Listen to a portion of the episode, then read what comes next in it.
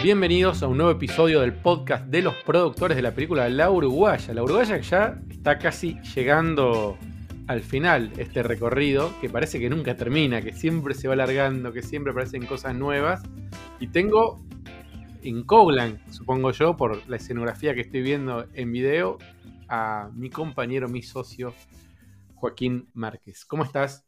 ¿Cómo te va, Gabo? ¿Cómo les va a todos? Bueno, muy contento de estar acá en esto que es la recta final, pero que a la vez es el principio de la vida de esta película, que en este momento está en etapa de postproducción y a cargo de, bueno, creo que ya habíamos hablado alguna vez con Mato, pero con Javi no habíamos hablado nunca. En este proceso que ellos dos en este momento están llevando a cabo, por un lado el sonido y por otro lado la imagen, la postproducción, el director de sonido que es nuestro señor Martín García Blaya y Javi Hicks, y te digo una cosa, te cagué la presentación, Gabo, porque lo hice yo y los encaré primero. perfecto. Solamente, solamente quiero aclarar que este podcast surgió a raíz de un, mensaje que dejó Laura Núñez, una socia productora en la aplicación de Orsay, diciendo, che, están mostrando que están haciendo postproducción y no sabemos nada de postproducción. Queremos saber más, queremos saber qué hacen, eh, cuánto tiempo va a llevar esta tarea, etcétera. Así que organizamos este episodio para charlar de una, cara a cara con la gente que está trabajando.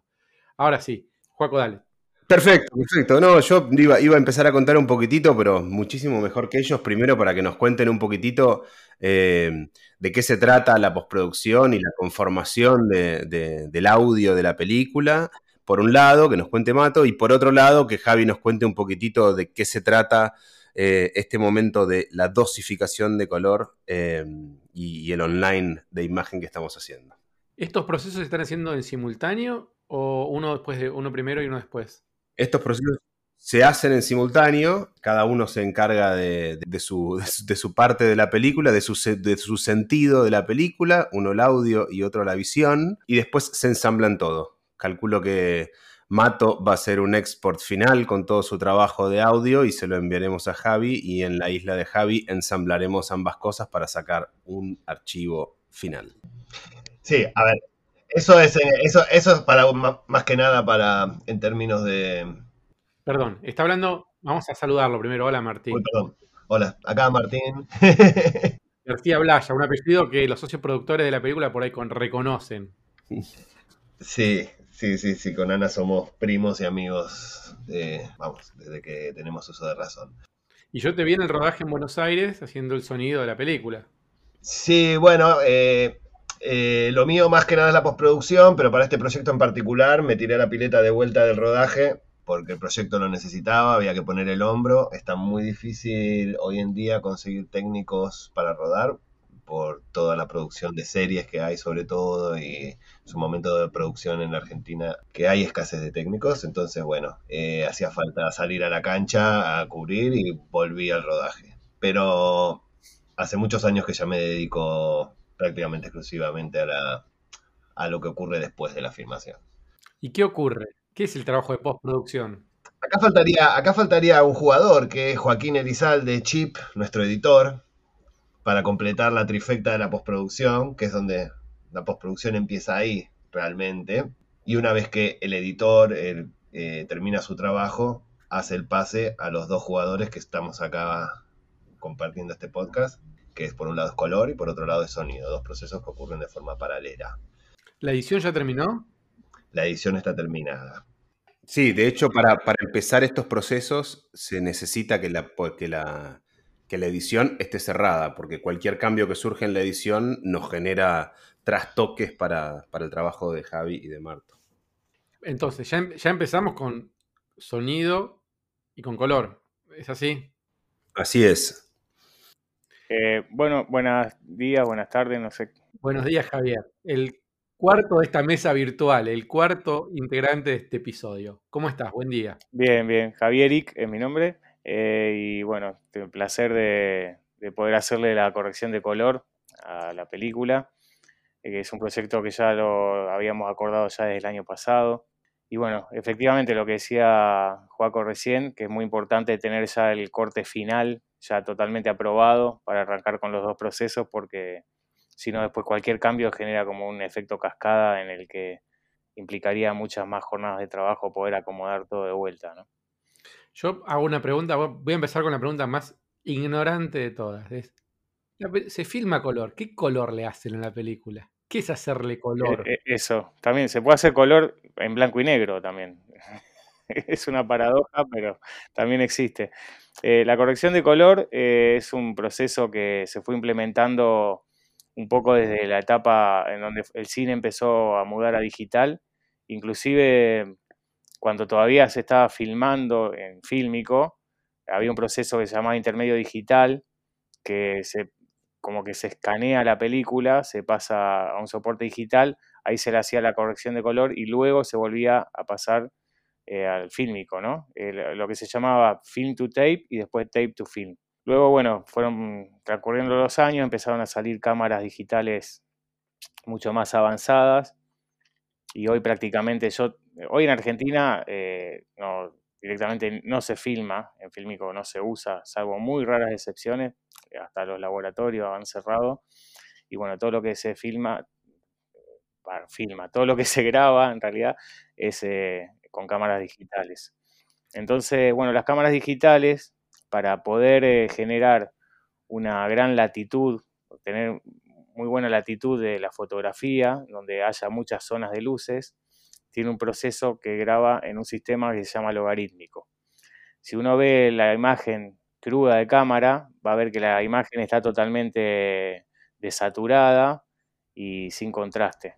Entonces lo que hay que hacer es como revertir ese proceso y eh, darle contraste y color a la imagen. Por eso se le llama la corrección de color, ¿no?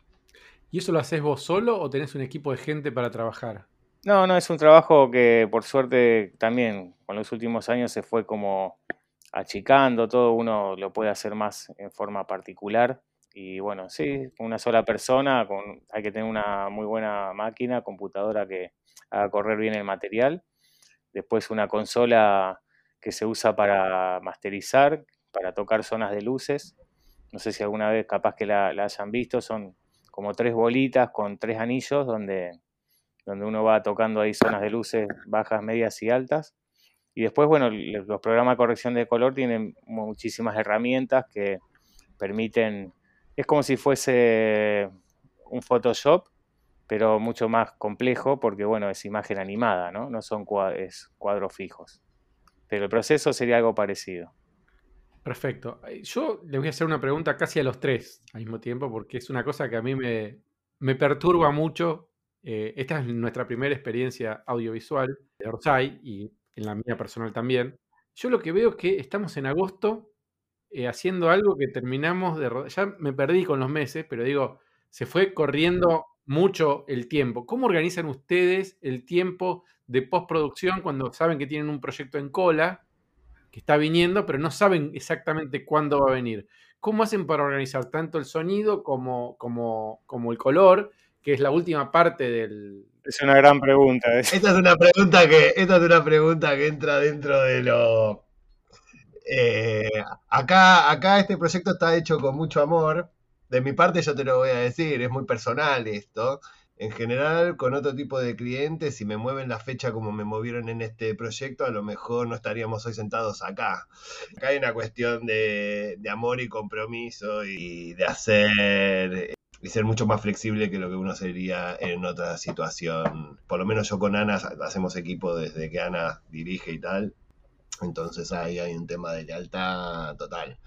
Pero en términos normales eh, pedimos un poco más de prolijidad en términos de timing. Bueno, bueno, bueno, bueno. Que no, que no se, que no nos tiren, que no nos tiren un balde así, che. Eso es bueno, la verdad, la verdad. Yo iba, yo iba a encarar por el lado de, de- de- Venías bien con el amor, venías bien con el amor y te agarraste. que iba a estar, yo pensé que, tranquila. yo, yo pensé que iba a estar trabajando en enero de, de este año, sinceramente. Eh, y bueno, las cosas se retrasan. También hay una cosa que es comprensible. Esto es una estructura nueva, una forma de producción nueva. Estamos todos en un territorio desconocido, me parece. Yo, vos, Gabo, Joaquín eh, y Javier, todos. Entonces, bueno, nada.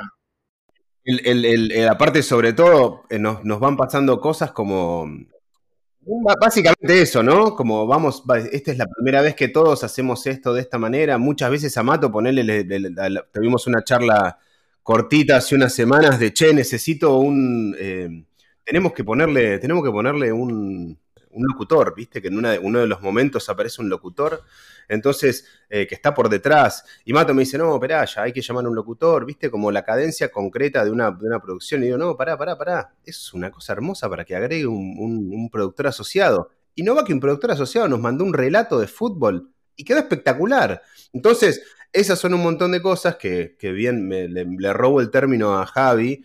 Esas son una de las cosas que en cascada van modificando los timings para atrás, porque obviamente antes Mato levantaba el teléfono y decía, che, decide a, tal o cual, que es el que nos hace los relatos, o viste, como de la cartera de locutores que tienen, mandame esto que tenés, y a los cinco minutos lo tenía. En cambio, nosotros hicimos como una vueltita de no, espera, hagamos un posteo, mandemos a nuestros socios productores, Pandem, nos mandan cinco, elegimos cuatro, le mandamos a Mato tres, Mato elige de los tres, entonces un poquitito eh, estamos siendo como, estamos acompañando un proyecto beta que nos va a dar un montón de, herramientas, no sé, no sé si para modificar los plazos, porque los plazos me parece que están bien en cuanto a, desde cuando se gestó a cuando estamos terminando la película, pero sí la verdad es que en líneas generales lo que pasa con Mato, que nos pasó a todos, que es que nos fuimos medio acomodando, nos fuimos acomodando, viste, los melones se fueron acomodando a medida que íbamos avanzando. Y Mato me iba diciendo, che, esperá, ¿qué hago? ¿Agarro un laburo y lo meto en la mitad o me congelo? Y yo vengo diciendo, y yo discutiendo con Chiri y con Ana cuando me hagan el cierre de la película, entonces, no, esperá, esperá, que los chicos quieren editar un poquitito más porque quieren cambiar la voz en off. No, pero, pero, con la voz de Mato. pero, pero,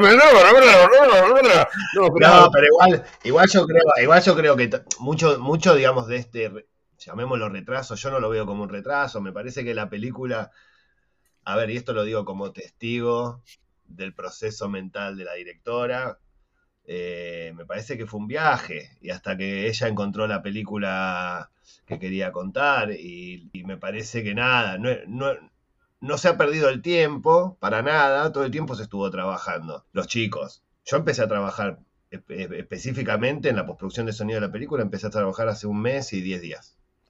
O sea, para mí, digamos, desde que empecé a trabajar hasta que te entregue los deliveries de esta película, van a ser dos meses, que es un tiempo bastante razonable, o sea, no es, no es lento. O sea, una película de una hora y media más o menos es ese tiempo. Sí. De, sonido. ¿Y de color cuánto tiempo es?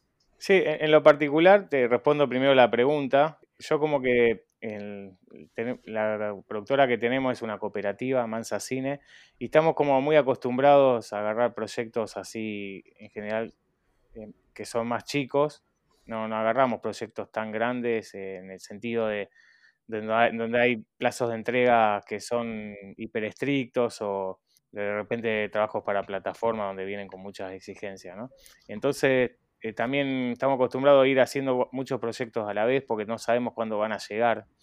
Y bueno, en este caso yo ahora estoy con tres proyectos que voy alternando y, para el trabajo de corrección de color está estimado dos semanas, aproximadamente dos semanas completas, ¿no? Entonces vamos poniendo, yo voy salteando los días y dándole el trabajo así como más, más de a poco, pero con calidad, ¿no? Sin perder la calidad.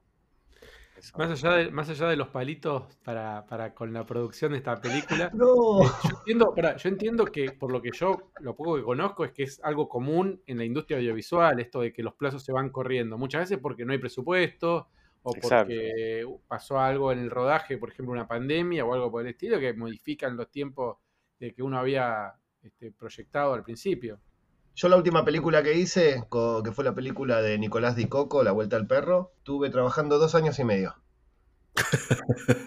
sí, sí. Dos años y medio. Empecé trabajando, y em, empecé trabajando en Berlín, en Alemania, que es donde residía hasta hace dos años.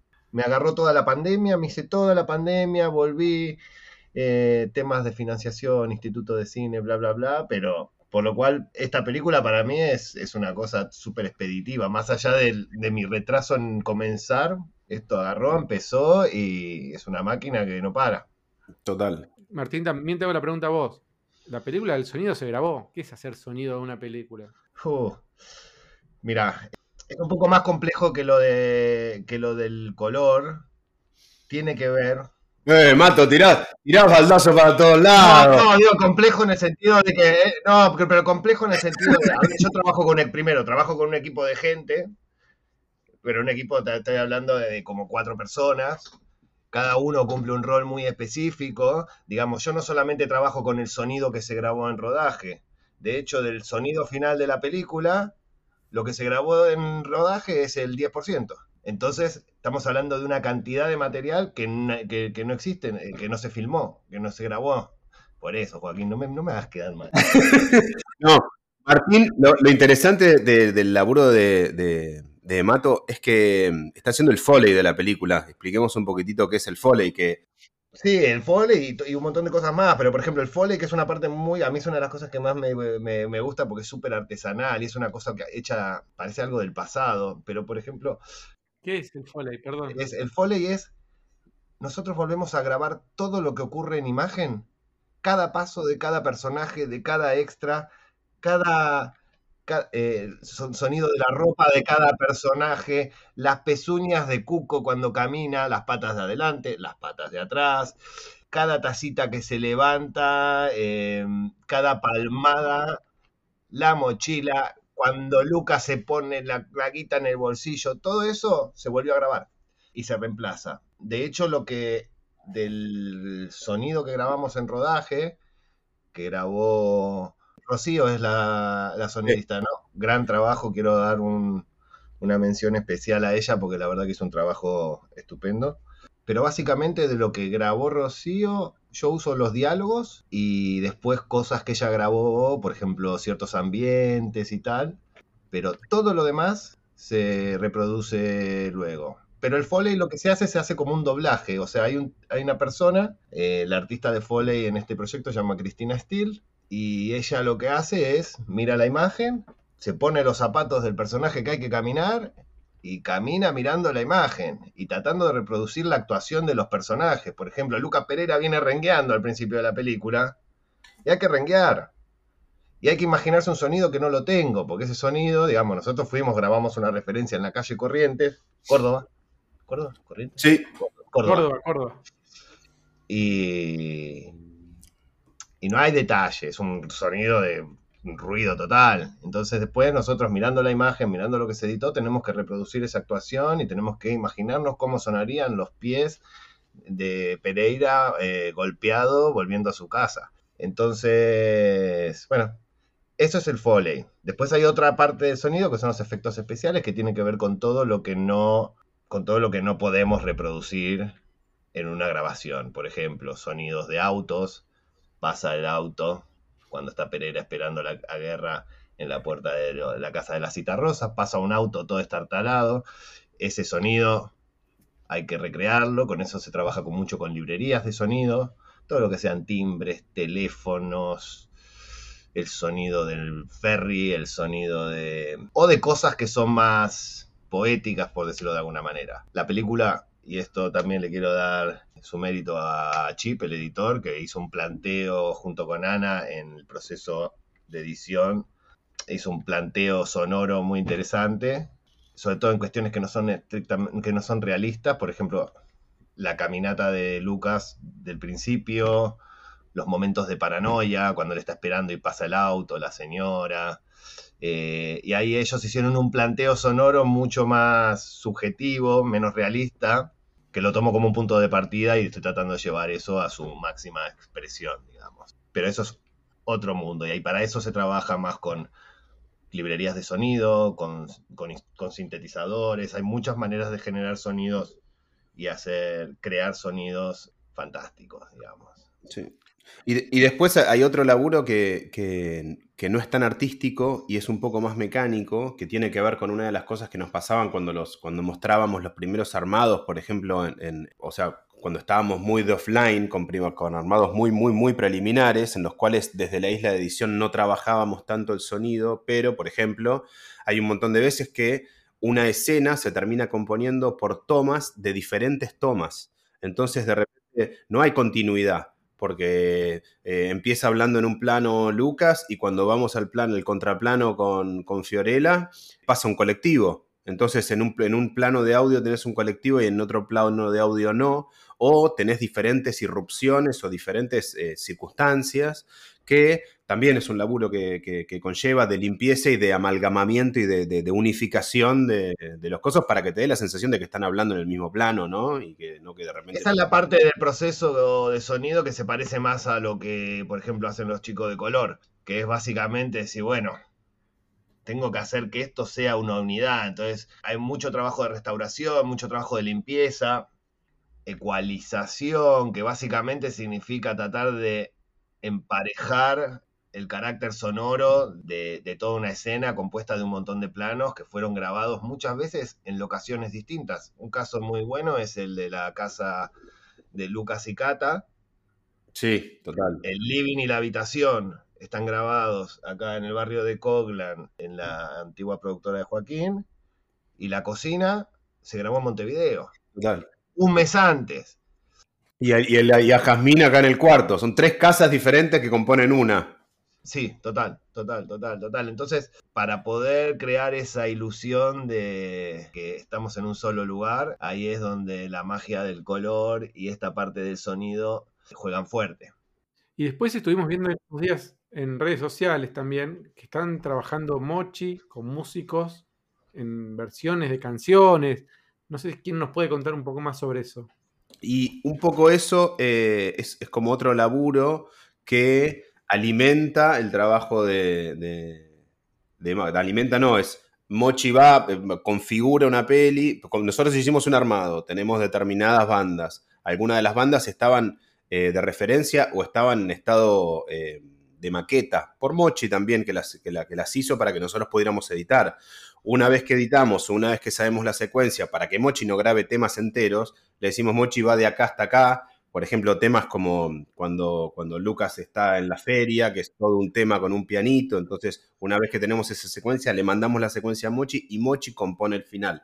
Una vez que Mochi termina de componer con músicos reales que graban, sesionistas, desde, desde Montevideo en este caso, se lo manda Mato y Mato reemplaza e inserta y vuelve de vuelta a hacer la magia de, la ecualización.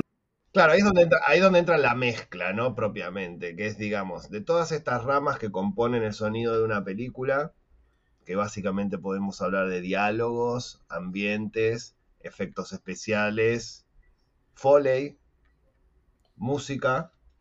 Una vez que todas las que que llenamos el álbum, que están todas las figuritas, que tenemos todo, que hoy, ¿qué día es? 11 de agosto, puede decir que llenamos el álbum, porque ayer terminamos de grabar los dos últimos doblajitos que nos quedaban. Viene el proceso de mezcla. Que, ¿Qué significa? Es que cada cosa suene donde tiene que sonar, que los diálogos se escuchen claros, que la música no compita con los diálogos, cuando entre que tenga fuerza, que los ambientes estén, la distribución en el espacio de los sonidos.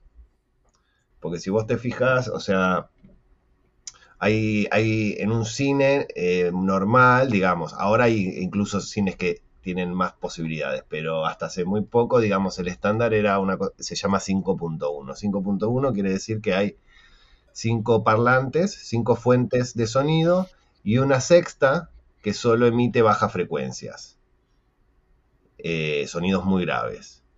Entonces tenemos un parlante central, en el parlante central sale el diálogo. Es muy raro que escuchemos diálogo venir de otro lugar que no sea el parlante central. El parlante central en una sala de cine está detrás de la pantalla. Después hay un estéreo, que es un típico como izquierda-derecha. Y después tenemos otro, dos parlantes, por decirlo simplificándolo un poco, atrás, que es lo que conocemos como surround. Entonces eso hay que tomar muchas decisiones en, en, términos de dónde vamos a colocar las cosas. Hay cuestiones que son ya estándares, como por ejemplo el diálogo va al centro, el foley va al centro, hay cosas que... Eh, pero después hay un montón de otras decisiones que tienen que ver con cosas más artísticas, que tienen más que ver con sensaciones que queremos crear. Por ejemplo, si vamos a un exterior, en general solemos poner más información en el surround para crear una sensación de, de algo envolvente. O también hay, también hay paneos, ¿no? Qué sé yo, un auto que pasa de izquierda a derecha. Eso es parte de la mezcla también. Y, después, el último proceso, y ahora que digamos que la película fue vendida a una plataforma internacional y que que tiene que ver con las especificaciones técnicas de cómo se entrega el material.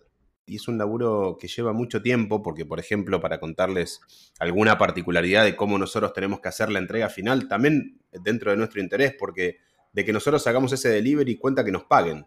Entonces, hay alguien que está del otro lado chequeando y decís, bueno, ¿me das los canales internacionales? Te piden. Entonces son, te, voy, a, voy, a, decir una burrada, después Mato lo podrá decir más específicamente, pero por ejemplo, tenemos que pasar en 16 canales toda la música desparramada en esos 16 canales. Los diálogos por un canal, los ambientes por otro canal, los, efectos por otro canal, la música por otro canal. Es una de las cosas más complejas, de hecho, eh, y, también esa es la razón, es una de las razones por la que el Foley se ha convertido en algo tan importante. Ahora con el tema de las plataformas, digamos, cuando se vende un contenido, las plataformas se quieren eh, cubrir de que ese contenido lo pueden doblar al idioma que quieren cuando quieran.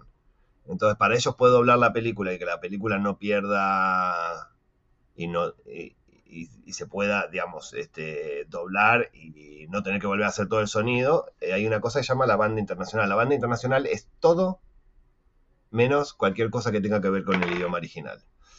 Una cosa interesante de esta película, por ejemplo, es la escena donde eh, cuando Lucas Pereira le canta la canción en la playa Guerra, justito antes del, del robo, que por ejemplo, esa escena la tuvimos que doblar completamente, tuvimos que pedir a, a un músico que trabaja conmigo que grabara de vuelta el ukelele, pero que lo grabara como un doblaje, o sea, tenía que grabarlo imitando exactamente y en sincro con la imagen como lo tocó como lo tocó Sebastián Arseno.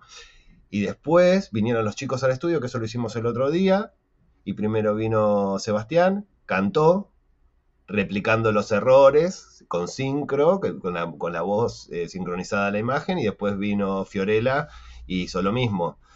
De esa manera, yo después puedo agarrar apagar esas dos voces, sigo teniendo el ukelele, sigo teniendo los ambientes, sigo teniendo los roces de ropa que grabé en el Foley, tengo los ambientes, la arena, el sonido del agua, el sonido de los coches que pasan por la rambla. Ahora, esto que explicabas del cine también aplica para el color, que tiene un proyector o una pantalla, es distinto a verlo en una pantalla de computadora o, en tu casa. ¿Cómo hacen ustedes para verlo como si fuera en el cine o escucharlo como si fuera en el cine? No, eh, lo que yo tengo para trabajar es una pantalla ya calibrada, que está ajustada en base a, los proyectores, que, pero bueno, eso igual es un gran tema también, porque en las salas de cine muchos proyectores no, se les van gastando las lámparas, no se ven todo. Y, siempre va a pasar que nunca se va a ver exactamente, idénticamente igual en todos lados. Pero sí hay parámetros de calibración que uno tiene que respetar para que siempre que uno proyecte en una pantalla que esté calibrada se vea igual. Perfecto. ¿Y, vos ese proyector lo tenés en tu casa, en una oficina? No, no, es una pantalla, un monitor, un monitor de broadcast que se usa para masterizar. Después hay que ir a una sala de cine para hacer un chequeo también. Muy probablemente cuando, terminemos este proceso hagamos un export y vayamos a chequear el DCP, que ahora me gustaría que Javi nos cuente cómo es el, mismo proceso, pero de conformado de imagen. Lo tenemos que ir a, eh, nos habían ofrecido la DAC, que es una asociación de directores argentina, para ir a chequear en sala, en una sala de cine y verlo y que, que, nos quedemos conformes y contentos y tomemos nota de si hay correcciones o demás. ¿Cuánta gente puede ir a ver esa, esa función? Creo que la DAC tiene como para, no sé, 50 personas. Es una sala, es un microteatro, pero es bastante linda. ¿Y quién va ahí? Y vamos, ir nosotros cuatro seguro, Nosotros cuatro seguro y seguramente va a ir la directora y los brothers y seguramente va a haber lugar para que, para que invitemos a alguien más.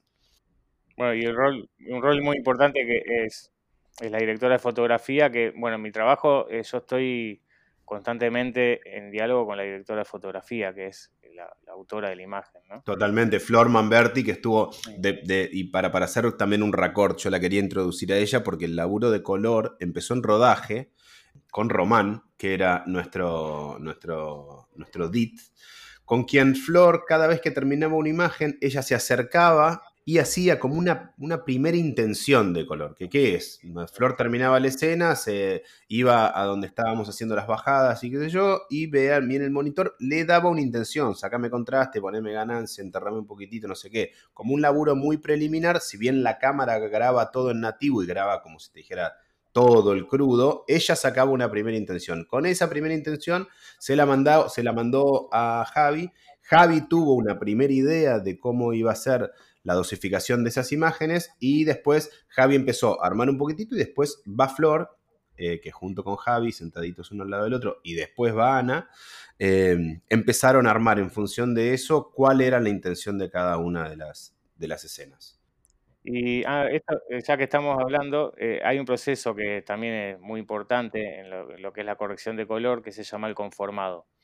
Que, lo que hay que hacer, digamos, las cámaras como graban archivos muy pesados, eh, todos esos archivos pesados se convierten en archivos más livianos, a donde se les da esa intención de color que contaba Juaco recién, para que ya el material se vaya viendo aproximadamente a lo que se quiere llegar en el producto final eso el editor va usando todos esos archivos livianos, edita y una vez está el corte final, genera un archivo, de lo que se llama un XML, que en realidad es como un archivo de texto, donde ahí está como toda la orden que toma el programa de color para volver a armar la película dentro del programa de color. O sea que yo tuve como que rearmar toda la película que habían editado. Y lo que lo que, hay que hacer en base a eso es como yo recibo todo el material de cámara, lo ingesto en el programa, lo rearmo y después hay que controlar que esté bien. Que, esté bien rearmado. En mi proceso es igual, es lo mismo. Yo, por ejemplo, a mí me mandó, me mandaron los chicos todo el bruto del sonido y el editor me mandó una lista de corte y yo después tengo que rearmar todo en función de todos los canales separados, porque digamos en la filmación se graban ocho canales de audio que el editor en general usa una mezcla que son dos canales de audio, donde está todo junto, la voz de Luca, la voz de, de, Guerra, todo. Entonces después yo para poder trabajar cada micrófono por separado, cada cosa, es, es prácticamente el mismo proceso de lo que describe Javier. Hay que volver a armar toda la película y controlar que, que esté bien, que sincronice. Y, después, bueno, y en lo que sería para cine, en el proceso final, que es lo que hablaba Juaco hoy, que es DCP, que quiere decir Digital Cinema Packaging, ahí sí e, es en la parte, básicamente en el color, porque tiene material más pesado. Yo, digamos, de ahí se saca como un export final de la imagen, yo recibo el export final de sonido y ahí armo el, este paquete de cine digital, eh, hablando en castellano, el DCP, que es el que se usa para proyectar en las salas de cine, ¿no? Todo eso con respecto al cine. Después con respecto a plataformas digitales, sí, bueno, hay diferentes tipos de, pedidos que hay para los eSports, eh, pero bueno, eh, como decían hoy, para sonido, para video, y, eso sería toda la parte de deliveries, que ya es la parte final, ¿no? Entrega del material. Total. Y después con el, con el, con el proceso de de imagen, pasa un poco lo mismo que pasaba con el, con el sonido, que es que Javi está tomando crudos de escenas en las cuales quizá una toma, entre una toma y otra salió el sol. Entonces hay que empatar eso para que tengamos una, una eh, tengamos amalgamada una luz dentro de una escena. O que los criterios entre una escena y otra sean los mismos. Si, si un personaje va de un interior a un interior y es de noche, cubrir que eso sea de noche, o por ejemplo un laburito que había que hacer, que seguramente a todos nos pasó, que es la escena antes del robo, cuando ellos se sientan, junto, justo nos daba que por detrás de los personajes, si bien era de noche, había como una luminaria pública que estaba muy presente y que hacía que, eso es lo que burdamente nosotros decimos, salta la luz. Cuando salta la luz es que la sensación que te da el corte entre una escena y otra no es eh, fluido es como, sería como la mezcla de sonido, pero de imagen, eh, de tal forma de que uno va viendo la película y que ningún salto de imagen te distraiga del relato, ¿no? Es, eso. La idea es que el espectador eh, se meta en el relato y que no se distraiga con que de golpe eh, la cara del actor amarilla y en el siguiente plano está azul. Claro. O, por ejemplo, también nosotros estuvimos laburando muchas veces eh, con dos cámaras, entonces las escenas están compuestas con dos cámaras que tienen un chip diferente. Laburamos con una Alexa Mini y laburamos con una C200, que al principio era para tener backup, pero esas dos cámaras en su compresión generan, por ejemplo, eh, colores de pieles y definiciones de pieles que varían sutilmente en sus tonos. Entonces, empatar esos tonos para que no se note esto que decía Javi de diferentes colores. ¿Cuánto pesa un archivo de una película? Y, según el formato, eh, el Master Master, eh, por ejemplo, en 4K, por ejemplo, un ProRes 444XQ, que es lo que, lo que está pidiendo, por ejemplo, hoy día Star, Star la plataforma Star Plus, eh, pesa alrededor de 400 gigas. ¿Y eso para el cine también? ¿400 GB es la, no, Para el cine, en realidad se está haciendo en 2K, porque no hay salas 4K. Debe haber una sola, creo que es el IMAX. Sí. No me falla la memoria. Y pesan alrededor de entre 150 y 180 GB. La pregunta final, y con esto nos vamos a despedir, y la pregunta más difícil de este podcast. Creo que hicimos todo este podcast para preguntarles esto. ¿Cuánto terminamos? Linda pregunta. Tenemos una proyección el día 4 de octubre, dijiste vos, Joaquín, hace un rato. ¡Ey! Me gusta. Hay que preguntarle al señor Javi Hicks si llega. Eh, sí, sí, sí. Sí, era más o menos, sí, la primera semana de octubre. ¿Compromiso asumido? ¿Compromiso asumido? Para tener una primera proyección, ¿no? Espectacular. Hay 2.000 socios que están escuchando esto, que esto eh, les toman la palabra. En realidad, todo este podcast es una idea de Joaquín para meterle expresión y un compromiso. Estoy anotando. 4 del 10. Bueno, bueno, chicos, que empiecen bien la primavera y que tengamos entonces los primeros días ya una, ¿qué es? ¿Una versión final sería? ¿O? versión final. Yo calculo que en ese momento ya podemos estar chequeando y entregando a mí, a mí por, a mí por cábala, por cábala no me gusta decir versiones finales, pero bueno. Me gusta, me gusta, me gusta. No sabemos. Eh, eh, es, mejor ir poniendo versión 1, versión 2, versión así. Trabajando para plataformas en general, eh, hay mucha ida y vuelta. Entre que nosotros entreguemos las cosas, ellos hacen su control de calidad, nos van a pedir cambiecitos, nos van a pedir cositas, que escucharon esto acá, que este plano, el color, no sé qué. Tengamos paciencia, sepamos que es así, eh, y va a ser así. es un proceso eh, largo. Es un proceso largo, pero digamos, a fines de los socios productores y que podamos ver y disfrutar la película terminada a nuestros ojos, eh, estamos muy cerca. después con la plataforma, bueno. Podríamos decir que no va a pasar del 2022. Bien, bien. Vamos dilatando la meta, bien. Bueno, chicos, muchísimas gracias por su tiempo y nada, estamos en contacto y nos veremos entonces para ver esta proyección en, la sala para, para, ver cómo quedó. Espectacular. Gracias, amigos. Nos vemos. Saludos a todos. Socios productores será hasta la próxima.